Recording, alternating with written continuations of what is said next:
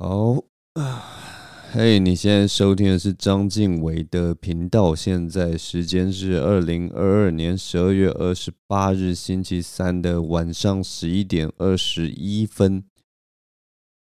在这个节目一开始的时候，我们来学一个学一个单词哈，来学一个一个说法了。这几年好像有一个名词叫做哎，动词叫做宠粉啊。宠粉这个词，他好像是在说，呃，一个明星啊，或者是名人，然后他对他的粉丝特别好啊，例如说他送呃一百个我不知道毛毯给他的粉丝，然后让大家免费索取，那就是一种宠粉的行为，反正就对粉丝好，而且这个好呢。不是那种，例如说他是歌手，就是唱歌给大家听。没有，他不是，他不是唱歌给他，他也许今天忽然跳了一支舞，或拍拍了一个抖音短影片给大家看，然后说啊，这个东西就是送给你们大家。那这种感觉就是会让人家觉得说哇，也太宠粉丝吧？好吧，拍影片可能还好啦，但可能就是送一些东西吧，我不知道，送维热山丘还是什么，我不知道，乐法饮饮饮料之类的。唉，但我其实我觉得，如果要我来定义宠粉的话，我心目中的宠粉就是，就是你已经非常疲惫了，然后还来录 Podcast 给你的粉丝们听，我觉得就是一个宠粉的行为。我跟你们讲啊，我今天早上的时候。我今天早上就是 this morning，今天早上我还在高雄，我还在一个高雄海拔两千公尺的地方，然后呢，我从那边走了呃六公里，六点八公里到呃登山口的停车场，然后我坐了一个小时半的。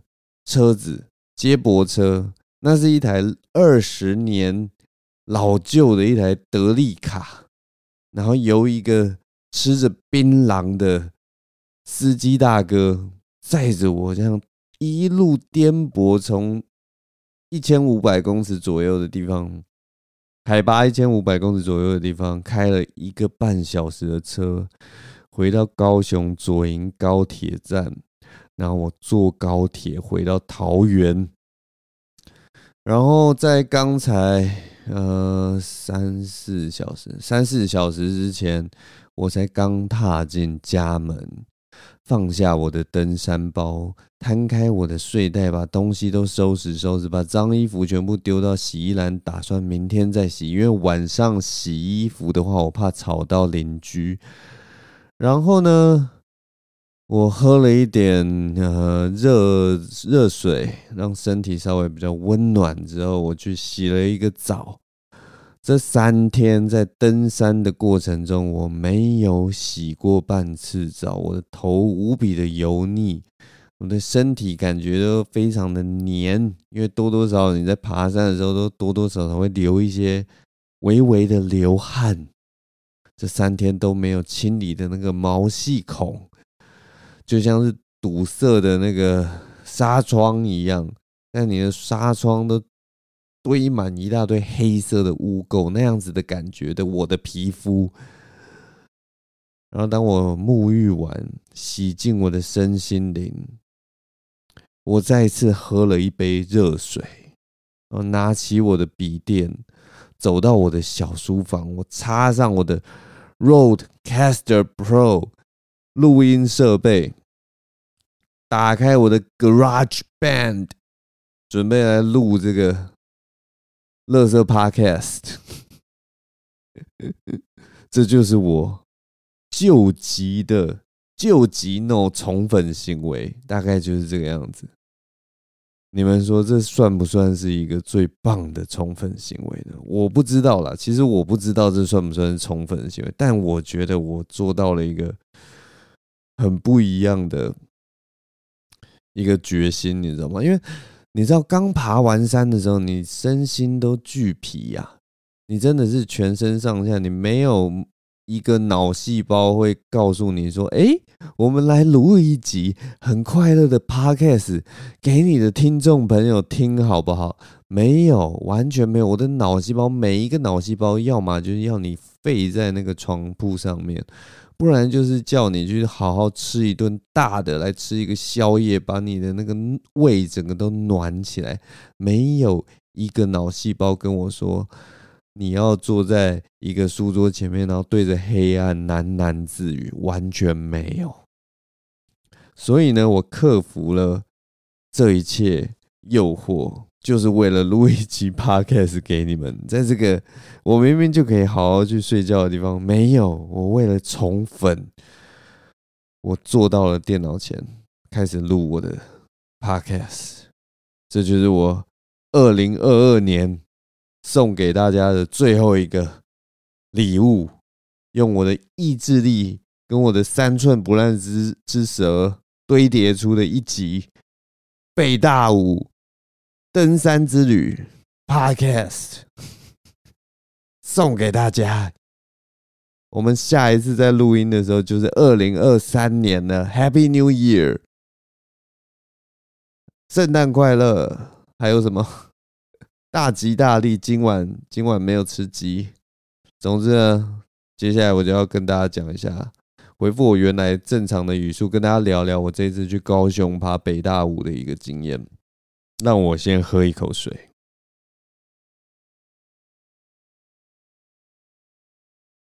好了，好，我们来聊北大武。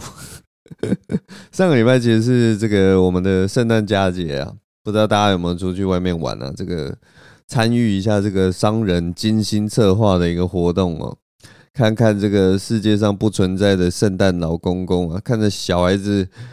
呃，看着那个穿着圣诞老公公服装大衣的大叔哦，带着一些活动哦，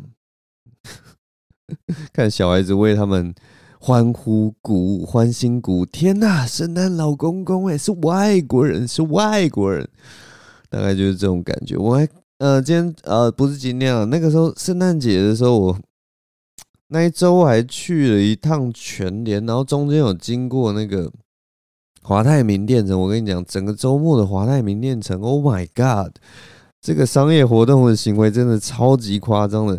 华泰名店店城，它里面它是一个那种类似美国的 mall 嘛，在桃园这边，它的那个街道啊，mall 的那个街道，它居然还撒着那个不知道是用泡泡还是什么做的那个假的雪，每过三十分钟还是一个小时就撒一次，哇，非常的。浪漫，你知道吗？在一个亚热带的台湾，我们大概二十年或四十年可能才下一次雪的地方，而且还是高呃，不是高山啊，那种焦山，二三十年、三四十年才下一次雪的地方，居然能够在一个平地，大概海拔七十公尺的地方。看到这个假雪，其实然后大家你知道吗？小孩跟大人都疯掉了。我就看到一个妈妈牵着一个小孩说：“哦，那边有在下雪，我们赶快去看。”Oh my god，没看过，大概就是这种感觉。嗯，总之呢，圣诞节啊，我不知道大家有没有出去玩，应该是还蛮有趣的啦。我我其实小时候一直到其实现在也是，就是圣诞节其实都是一直是一个很快乐的一件事情。那我今年圣诞节其实没有去哪里玩，我今年圣诞节就是呃就是去爬了北大武。我们在圣诞节那天出发，二十五号晚上的时候，诶，是晚上吗？下午二十五号下午的时候就坐高铁到那个到高雄。然后住一个晚上，我们住的地方是在那个六合夜市旁边呢。那一天明明是圣诞节的晚上，是一个礼拜天的晚上，可是不知道为什么哎，我去六合夜市的时候，发现他那个人潮好少哦，是礼拜天晚上的关系吗？可是我想说，照理来讲，圣诞夜应该是一个大家都会多多少少会想要。感受一下这个圣诞的气氛，这个商人的气息，资本主义下这个钱的味道。可是不知道为什么六合夜市身为一个观光夜市的重镇，可能就是因为现在观光都还没有起来嘛。大概是因为高雄人也不想要去这种观光的地方，你知道吗？可大概就跟现在士林夜市一样了。现在士林夜市可能现在呃苦苦支撑的就是我们这个喜剧、喜剧、喜剧的这个 喜剧工程师啊，王学仁啊，大概就是靠他在撑这个士林夜市啊。那这个高雄的六合夜市就不知道有谁在撑、啊？谁在支撑高雄的六合夜市？反正我去的时候，那个整个夜市的感觉有啦，还是有人去啦。不是说那种空荡荡、毫无人潮、冷冷清清很可怕，没有，还是有人去。只是说我小时候，就是大，在我大学的时候，好像第一次去六合夜市吧。当然，那个时候大学去六合夜市的时候，你就已经耳闻说，当地人根本就不会去六合夜市。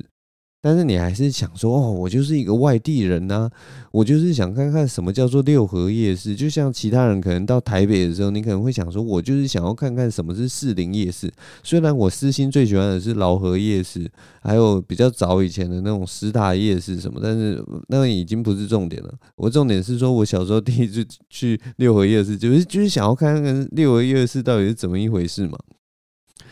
那我这次去六合夜市，它就变成真的是呃相对冷清，没什么人潮。你走在那边其实是非常轻松的一个夜市。那你说东西好不好吃？其实也都蛮好吃的。但是说老实话了，六合夜市价格是真的还还是蛮贵的，我就蛮讶异的。真的就是到底是最近涨价，还是说它从以前就是这个价格？因为那个价格就连我这个台北人看起来，我都觉得说。哎，这个跟我在台北看到的价格一样，你知道吗？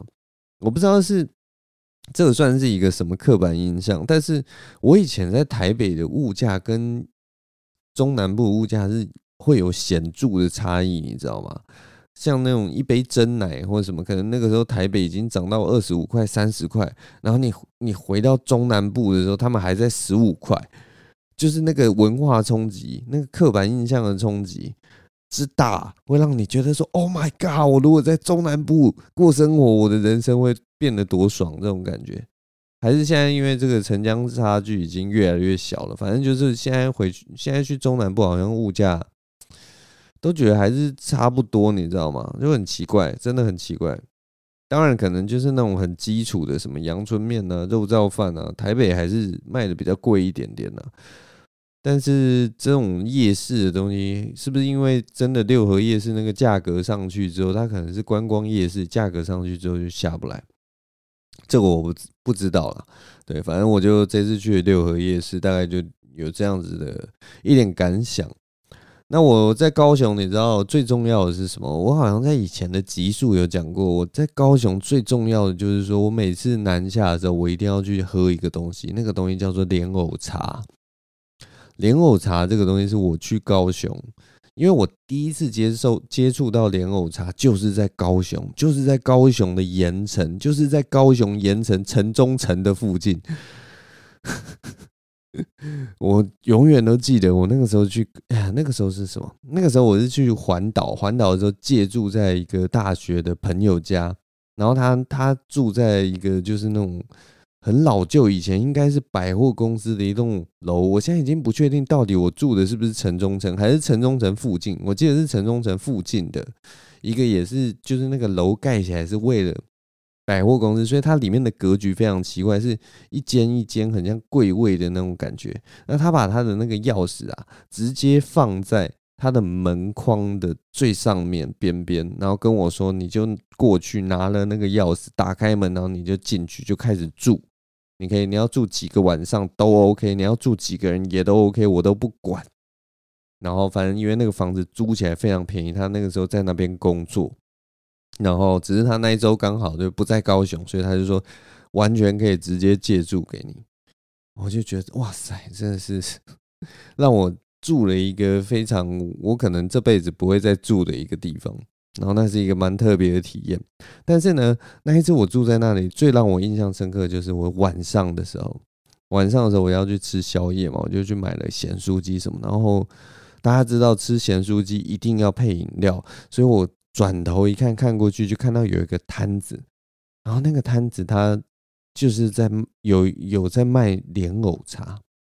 我从小到大我没有喝过莲藕茶这个东西，所以我那个时候看到就想说，莲藕茶听起来是一个非常清凉消暑，而且非常清爽的一种饮料，正好可以配我的咸酥鸡，所以我就去买了一杯莲藕茶到楼上配，我还买了大杯的，然后我忘记那个时候价格大概是多少，可能什么二十块或者十五块之类，反正就非常便宜，非常便宜的一个价格。我上楼之后开始吃我的咸咸酥鸡，然后喝了一口那个莲藕茶。我跟你讲，当下真的是觉得惊为天人。我觉得莲藕茶真的是我这个世界上从来没有喝过的一个味道，然后非常的好喝。那我就觉得，Oh my God，这世界上怎么有这么好喝的东西？后来我回到台北，我就一直在找莲藕茶，结果发现台北没有人在做莲藕茶，唯一找到的一家莲藕茶。就在宁夏的夜市那边，然后呃双连站那附近，反正就是有一个什么阿婆莲藕茶什么。那我之前就跟那个谁啊，我之前就跟另一个喜剧演员阿秋哦，去喝了一下那个莲藕茶。那莲藕茶其实也好喝，不会算不好喝，但是呢，它跟我在南部喝到的莲藕茶就不大一样。我不知道哪里不大一样，但是就是味道不大一样。可能我不知道啦，他们用的莲藕的品品种不大一样之类的，或者是他们那个呃处理的功法哪边不一样，我不知道。反正或者是说有自己加了一些什么秘方，或可能有用真的茶去做调味，我不知道。反正我真的不知道，只是就是他跟我在中南部喝的莲藕茶，好了，我在中部没有喝，我就是就是跟我在高雄盐城喝的莲藕茶非常不一样。差太多了，就是就是不一样，所以很难说。所以我每次只要回到高雄，我就一定会去买高雄的莲藕茶来喝。这次来到高雄，我就又喝了一次。我看到那个，我跟一个那个老阿婆，我不知道为什么每次喝莲藕茶都是一个阿婆，阿婆会走出来，从他店里面走出来，然后说：“哦，几杯哦。”这样，然后他就开始从他的那个呃铁柜里面拿出一个透明的。大桶子，脏脏的大桶子，然后那个脏脏的大桶子里面就有一一层薄薄的，没有整桶，但是它就一层这样子的莲藕茶，然后他会把那个莲藕茶倒到杯子里，然后接下来套一套几瓜醉，就套呃加入一点水去做稀释，然后看他这么做的时候，我都会想说。哎、你这样子，这个茶不是茶味，就是会被你冲淡吗？是不是就变成不好喝了什么的？但反正阿婆就是有一个神奇的比例，她的莲藕茶套水，她的莲藕茶加了水之后，就是会变得更香、更好喝。然后他就从，反正他从那个大桶子倒出像土石流一般的莲藕茶，加水进去，然后摆到那个呃封封膜机，然后封膜，然后拿到我面前，然后跟我说：“来，笑人呢。”喝一口，我跟你讲，这个你喝下去哦，延年益寿，清凉解渴。然后喝了以后，哇，再次惊为天人。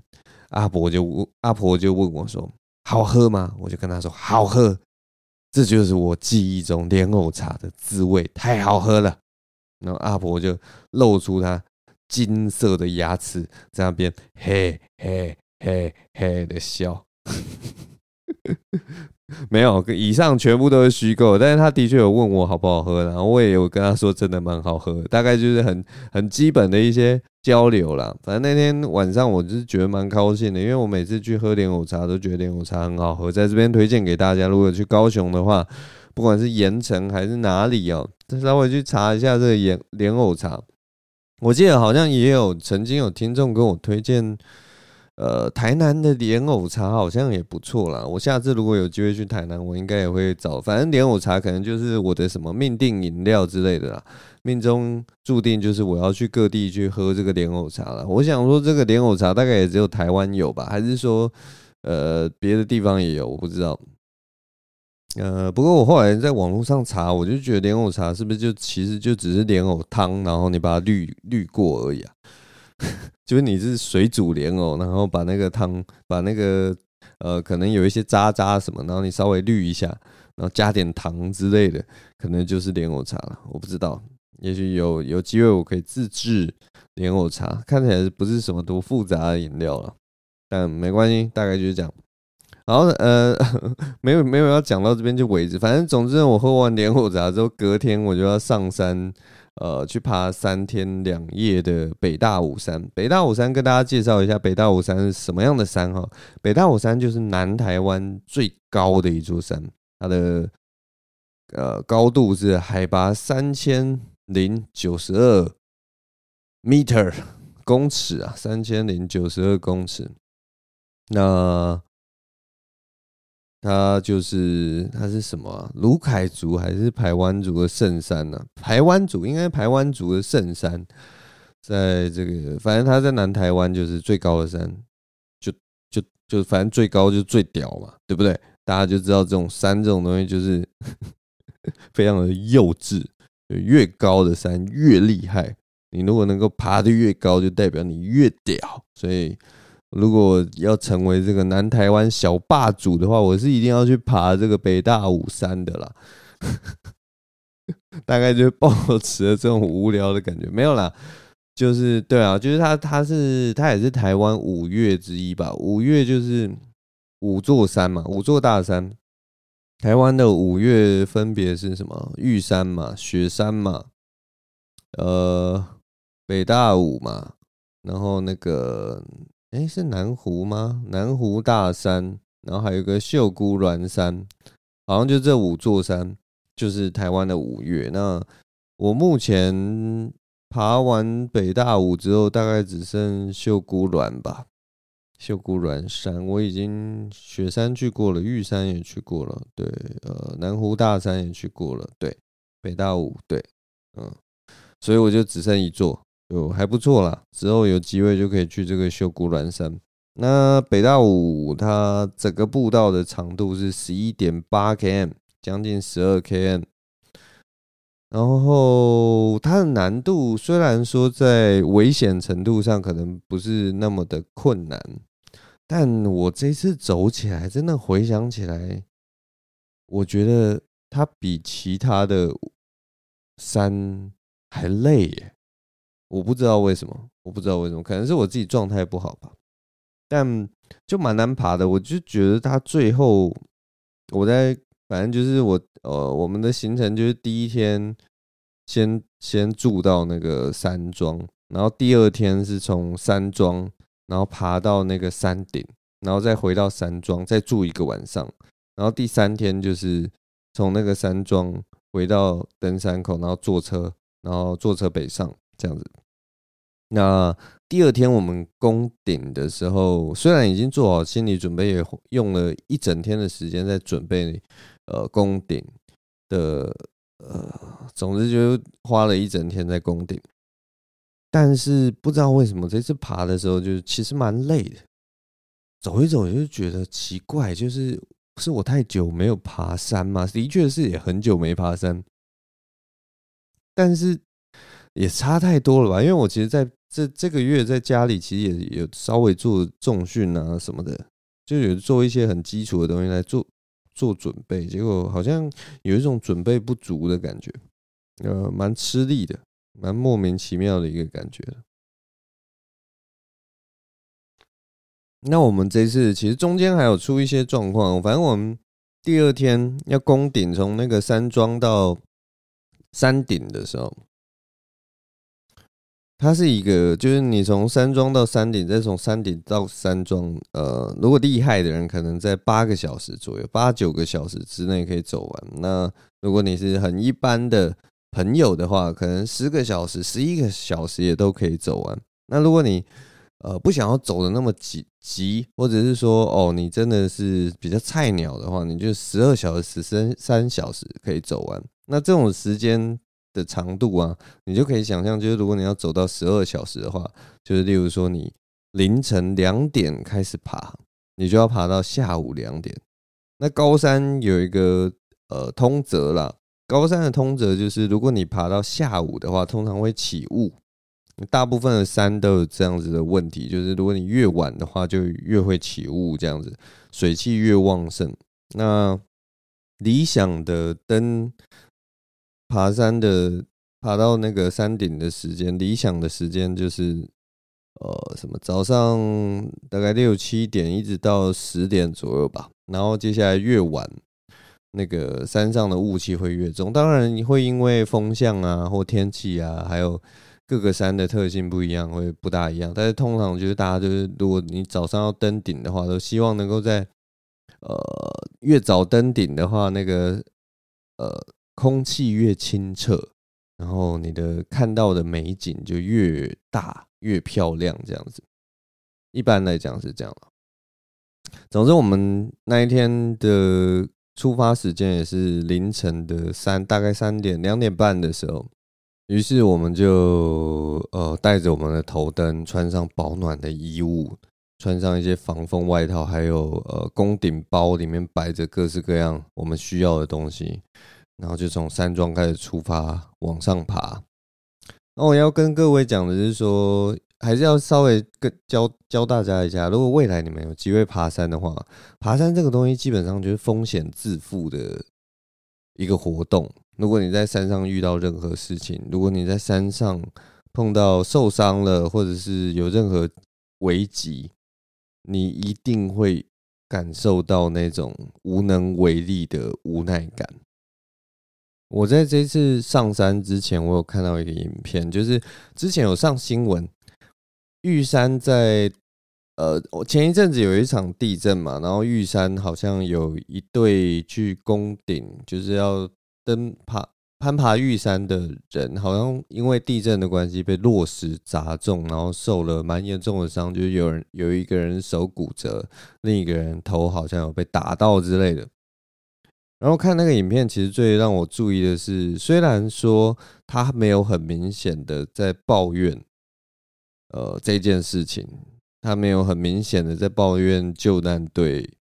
呃，没有热心的协助什么，但是你可以很明显的发现，他一直在，他他一直有点出，就是说什么哦，我受到伤以后到送到医院，已经过了一天有几个小时之类的，然后或者是说，嗯，救难队来给我们的协助没有很大的协助，然后还有什么呃，直升机因为天候状况没有办法飞，所以我剩下的选项就是呃 A 是。自己走下山，B 明天再再坐直升机下山什么的。就虽然他没有没有在抱怨，我不知道，我不知道，我我我只是觉得觉得可能是因为他长得很像黄大千，所以我一直觉得他在抱怨。但他可能真的没有那个意思。总之，他就在讲这些事情的时候，我其实心里就在想说，爬山真的在这边顺便跟大家讲一下，爬山是一个他。风险并不大，但是不是完全完完全没有风险的一个活动。那如果在山上遇到任何事情，就是风险要自负。那呃，你对于自己能够承受灾害或者是什么的呃控管能力。或应变能力就非常的重要嘛。例如说，你今天也许有学过急救，你今天有学过包扎，你今天有学过被毒蛇咬要怎么办？你今天有学过被蜜蜂蛰了要怎么办的话，那你遇到这些情况，你就懂得怎么样处理。那相对应就是说，你如果没有学过这些东西，你遇到的时候你就不知道怎么办。呃，所以呢，这这方面我觉得就是要自己负责了。那我们这次爬山的时候，我跟你们讲，就算我爬了。这么多，我经验算有累积一些，不算不算高手，也不算中手，我就是一个怎么讲呢？有爬过几座山的人呐、啊。我是一直用很谦卑的心态在爬山。其实啊，大家看听我这边嘴炮什么，老是被山虐来虐去的，然后弄得不要不要的，然后每次爬都爬得跟狗一样。但我其实每一次出去玩都是还是蛮戒慎恐惧，然后做了很多的。准备，我们这一次就遇到一个其实呃没有想到的一个情况。我们在山里面算是有小迷路了一小段，大概迷路了二十分钟左右。为什么我们会迷路嘞？我现在就来跟大家讲一下。总之，刚刚有讲嘛，我们是在半夜的时候开始，凌晨的时候开始爬。那爬到中间的时候，呃，我们原本都排得很顺，然后因为我们。爬上去的时候，前面已经有好几队人比我们早开始爬，然后我们其实看不到他们的，但是我们都知道，就是那个山庄里面的人都走了一半，都走光了，然后我们就比较晚晚开始爬这样子。可是我们爬到一半的时候，忽然遇到三个女生，三个很奇怪的女生，她们走的方向是反方向的。那我们就是原本沿着我们的路走，然后到一个类似一个转弯处，他们就从山坡上慢慢这样走下来。那大家知道，我们当那个路跟路汇合之后，我们通常呃两队人有一队人就会。停下来，让另一队人下来。那我们看三个女生下来，我们当然就让他们的路。那这个时候呢，因为我们也是第一次爬北大武山，所以我们当然就问一下路况。因为我们也走了大概一个多小时的时间，所以就想说，哎，那问一下我们下一个那个休息点在哪里？我们接下来应该照理来讲会继续走，应该会看到一个神木。那就就就是我们想要问说这个神木在哪里，所以我们就问了他们。三个问题，那那个那三个女生带头的那个人，因为带头人通常就是照理来讲是最懂的嘛。然后我们其实另一方面也觉得很奇怪，为什么他们现在就会撤下来？我们明明才开始爬一个小时，他们怎么现在就想要撤回山庄？是不是遇到什么问题？那我们能不能帮忙什么的？当然也是就是予以协助嘛。结果呢，我们就问他们：“哎，你们是从哪里来？”结果那个带头的那个女生就回答我们：“北大武山。”然后我们就觉得奇怪，因为我们讲北大武山，北大武的确就是这条路。但是你说你从北大武山来，你是已经登顶完现在回程了吗？不然你回答这个有什么意义？我们现在问你，就是说你到底是从哪一个方向来？你跟我们讲北大武山，废话，我们大家都是往北大武山啊。但好，我们就觉得只是觉得怪怪的，怎么会有人直接回北大武山？这不是登山基本，就是你可能是讲说，哦，我从神木的方向来，我从哪里的来，或者是怎样都都可以。那我们下一个问题就问说，哎，那你们三个人是发生什么事吗？是身体不舒服吗？还是说怎么样？怎么马上就要回返回山庄了？然后那个第一个人就说，哦，前面的人走太快。他们跟不上，所以决定要回山庄了。这件事情，我们那个时候当初听到的时候没有多想，可是我们后来现在就是仔细回想之后，才发现这根本是暴露出他没有他们三个人没有办法爬山的一个很大的问题。因为就算你跟不上其他人，如果你有做功课，你有好好的做准备的话。你就继续顺着这条路慢慢走，继续走就好了。你根本不用怕，因为跟不上前面的人，然后你就折返。这反正就是这些都是后话了。我们当下当然就没有特别想什么，我们只是想说，哎，怎么你们才刚开始爬一个小时到两个小时，然后你们就现在就要回去？我们整趟路是要爬。八九小时、十个小时的一趟路，你在最前面你就已经不想爬了，要回去了，很奇怪，而且身体还没有任何状况，这是非常奇怪。然后接下来呢，我们其中一个朋友他就问了那个呃带头的女生最后一个问题，他就问他说：“神木就在前面了吗？”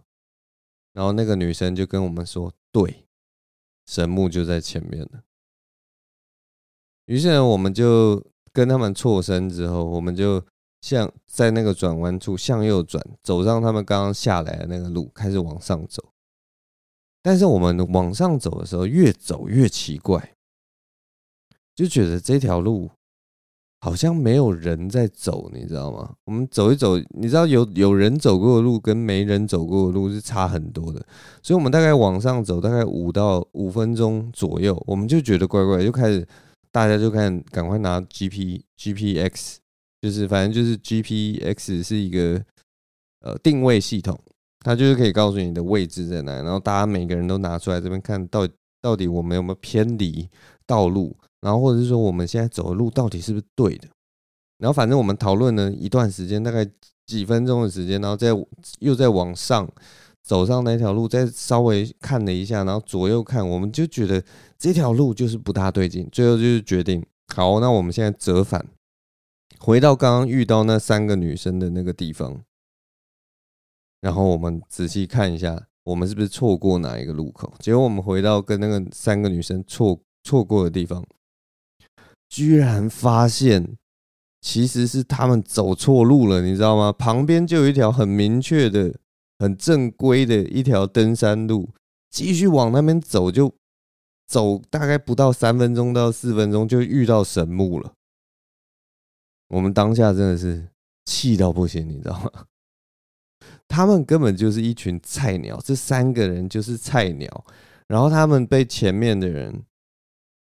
可能前面的人真的脚程很快，他们跟不上，然后跟不上以后自己乱走路，走错路了，爬到中途发现哦，真的跟不上，我又走错路，然后他们甚至可能不知道自己迷路了，只是觉得说自己爬不上去了，这是什么奇怪的地方，我不会走了，所以他们决定回头。可是他们最做的最大的问题就是说，如果你走错路回头，或者是说你不确定回头。你在遇到另一队的时候，其实你可以做，可以好好的跟另一队人讲说：“哦，我们其实就是找不到路，所以回头，然后觉得怪怪的，所以回头。”甚至你就可以直接跟着我们跟另一队的人开始继续往上爬，其实也都可以。但是他没有，他选择的是不愿意承认说自己没有能力往上爬。然后对于我们的问题，他就是随便敷衍过去，然后造成我们很危险。我们还顺着他们下来的路的错误的路往上走，然后害我们浪费了大概 十几二十分钟，然后花了一些时间定位。哎，凌晨的山里面，天这么黑，真的不要闹好不好？反正我觉得啊。他们就很像三个女巫，你知道吗？他就是来测验我们这一趟路到底有没有好好做好功课。那他就是来测验我们的意志坚不坚定，测验我们有没有 有没有岁月的痕迹。总之，我这次登山真的是被这三个女的真的是真的是雷到了，你知道吗？我们这次爬山在北大武，其实有一个很深的感慨，就是。北大武其实有很多的初学者，然后我在其他的山上好像很少接触到这么大量的初学者，而且这些大量的初学者所找的领队或向导，感觉都很奇怪。这件事情我也不知道要怎么去跟大家反映，但是北大五不是一座那么简单的山。可是却有这么多菜鸟在这座山，然后在凌晨的时候去攻顶，因为那三个女生跟不上这个所谓的登山团，好了，然后还被前面的前辈们丢包，丢包以后自己走错路，然后再自己回到山庄。你知道这件事情，如果他们有缴钱给这个领队的话，是一件多么奇怪的事情。好，那就算他们没有缴钱给这个领队，他们就是彼此有人开团，然后跟着去的，那也很奇怪。因为北大武不是一座那么简单的山，就是初学者，你要去北大武，还是要找专业训训练过的人，或者是熟悉的人，不要被丢包了，因为它还是有难度的山，它的地形其实。不是那种，如果你说你去爬奇莱南华，我是完全放一百八十颗的心，我就觉得哦，奇莱南华就是一条路，走走走走走就到了。啊，到了以后往上爬也是一条路，走走走走走就到了，就这么简单。但是北大武不是欸，北大武的难度，它不管是那个坡度的陡度，或者是说它那个路边，其实它每它的每一条路都是。零就是都是峭壁啊，都是走在那个峭壁的边缘。你只要体力不支啊，头稍微晕一下，脚稍微滑一下，都会为你自身带来危险。总之，真的不要闹了。我这次去爬北大武，其实看到这些事情，会觉得说，到底在搞什么？然后，所以我回来的时候也去查了一下北大北大五的那个事故，哎、其实相当多哎、以一个这样一座山，北大武山的，哎，我就觉得我不知道啊，在那个上面真的看到很多光怪陆离的问题，然后可是你也不知道，就是大家好像都很不在乎，然后有一大堆网美也是漂漂亮亮的去去去爬北大武，你真的你只要去。网络上，Google 上面你写北大武，然后你查新闻，就一大堆耶，一大堆问题，好多人在那边滑倒、受伤，或者失去生命迹象，或者是说呃摔伤什么的。然后最麻烦的是，那个地方其实不能停直升机，所以如果你要用直升机救的话，你还要用吊挂的方式，那吊挂的方式其实风险也，我觉得相对是高的。如果你直升机可以停下来的话，真的风险会比较低。但北大五它没有这样子的平台可以停直升机，它没有空地，所以一定要用吊挂。哎，反正就是有很多问题啦。我就觉得 你们这些就是能不能尊重一下？啊，算了啦，哎，台湾人呢很 happy 啦。我刚看那个那个新闻，还有一个人他去夜攀北大武，然后只用手机的电力去夜攀，他也没带头灯，也没带手电筒，那搞什么？